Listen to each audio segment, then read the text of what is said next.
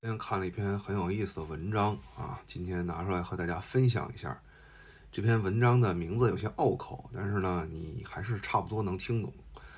它叫《网络社会中青年的星座崇拜及其信仰超验化风险》啊。我估计前半段你们都能懂啊。什么叫超验化风险呢？这里面呢专门给了个定义啊。信仰的超验化，指青年对于超出一切可能经验之上的、为人的认识能力所不能及的、非现实的、超自然的神秘力量的过度沉浸与高度信从。啊，那么这样的后果带来的这个不良反应是什么呢？主要是两点。第一，它肯定可能会弱化对现实社会反思的能力；第二，对人类能动实践能力的轻视与否定。好了，标题解释完了，我来简单的说一下这篇文章都讲了什么。这是一篇论文啊，论文是要有数据支撑的。首先呢。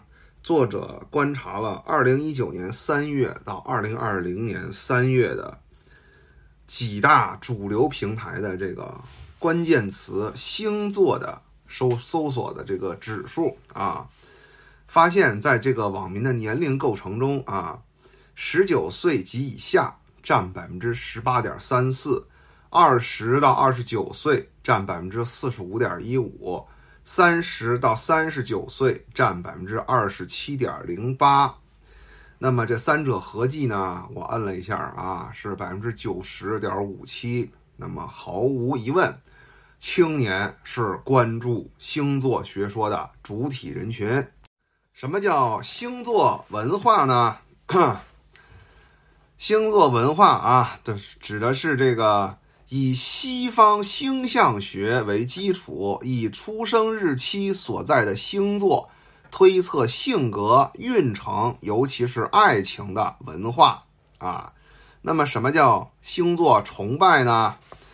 指对星座学说及其所默认的神秘力量的极度尊崇、依赖、敬畏，并依靠其获得心灵指引和行为指南。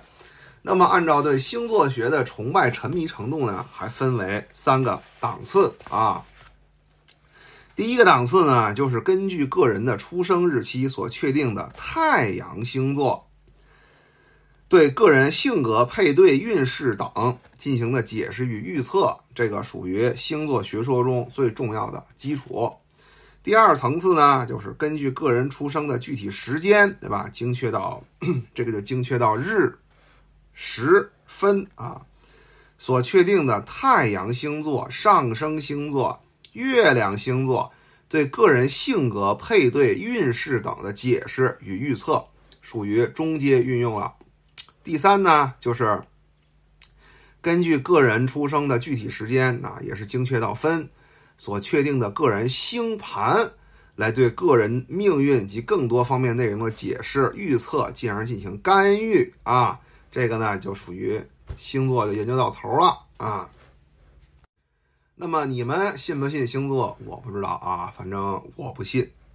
从我接触的这个客户群体来看呢，啊，可能百分之九十的女性都信，男性呢不好说。以我的微观样本呢，大概一半一半啊。很多男人啊，男人啊是为了女人才信的星座啊，哈哈哈哈啊，你们自己去想啊。下面呢，来说一下哈，为什么青年人啊容易星座崇拜啊？因为呢，这个我很早以前啊讲过一个关于星座的很短的一篇东西啊。我认为星座崇拜本质上就是认知能力比较缺乏又着急的人，他没有耐心去了解一个正确的复杂的认知世界的架构。所以他选择了一个简单粗暴获取答案的方式来给别人定义，来了解自己啊。那么这个专业人士的论述中呢，基本上他这几条，他的背后的逻辑也都是我说的这个。他总结了呢，一共是四条啊，你们听听。第一条，自我认知的需要及满足啊，这个青年期呢，人会迅速发展走向成熟，尤其是自我意识。那么，认识自我是一个漫长而艰苦而富有科技含量的东西，不是谁都有耐心去学的。恰在这个时候呢，星座学说就填补了他们这个急功近利的空白啊！这里边作者还有介绍啊，比如说我是天秤座的，星座分析里面说天秤座的优点就是口才好、公平正义、人缘好，但是缺点很纠结，有选择困难。我确实就是这样的，嗯。这话我觉得套给四十亿人差不多都能应验哈。那么第二点呢，就是对社会关系交往的未知、迷茫及希望化解。那么社会关系交往呢，又是一门大学问，对吧？怎么做一个不让人讨厌的人啊？怎么做一个喜欢别人的人，对吧？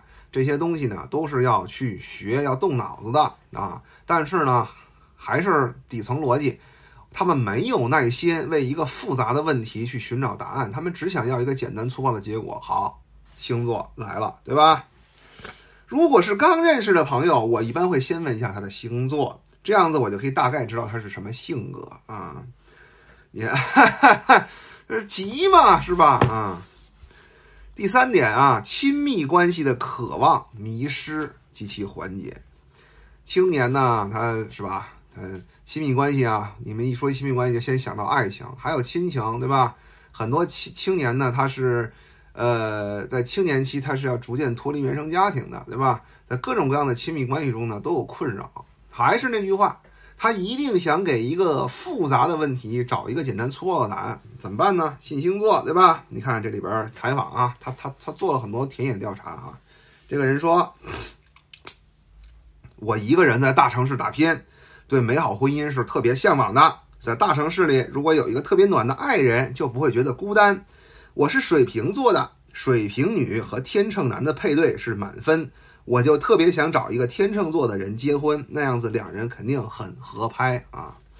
十二星座都算上，你都不一定能找着啊，还找天秤座的啊，想得美呀啊！第四点啊，成长与发展中的不确定性、焦虑。及其缓释啊，社会高速发展带来了更激烈的竞争，青年的成长与发展有更多的不确定性和更大的压力。那么，同样这也是一个高科技的项目啊，科技含量很高。怎么缓解压力？怎么尽量去掉不确定性？你需要深刻的理解这个世界，而不是深刻的理解星座，对吧？啊，但是呢，这个东西来得快呀，对不对？当你什么都不知道的时候，你需要。别人指引你，你看一下运势啊，是吧？哎，得嘞，哎，这个就这四点吧。这个就是很多人沉迷星座的原因。那这篇论文里呢，还谈到了一个东西，我觉得很有意思，就是为什么 星座的这个这种集体崇拜呢？它很难被推翻，因为它有一套自证自圆其说的逻辑。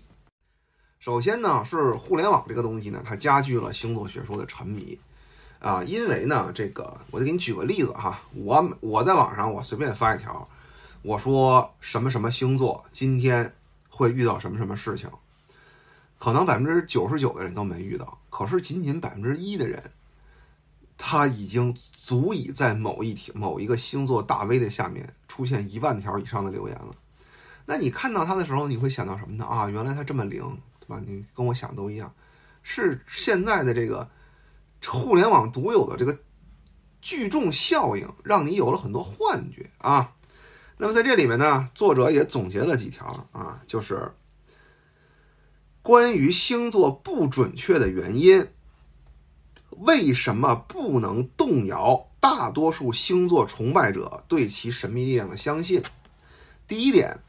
将不准确归因于个体特殊性及所处阶段或环境的特殊性，并非星座学说的不准确，对吧？当你确信一套理论的时候，如果它不准，你会找自己的原因啊，自己骗自己，对吧？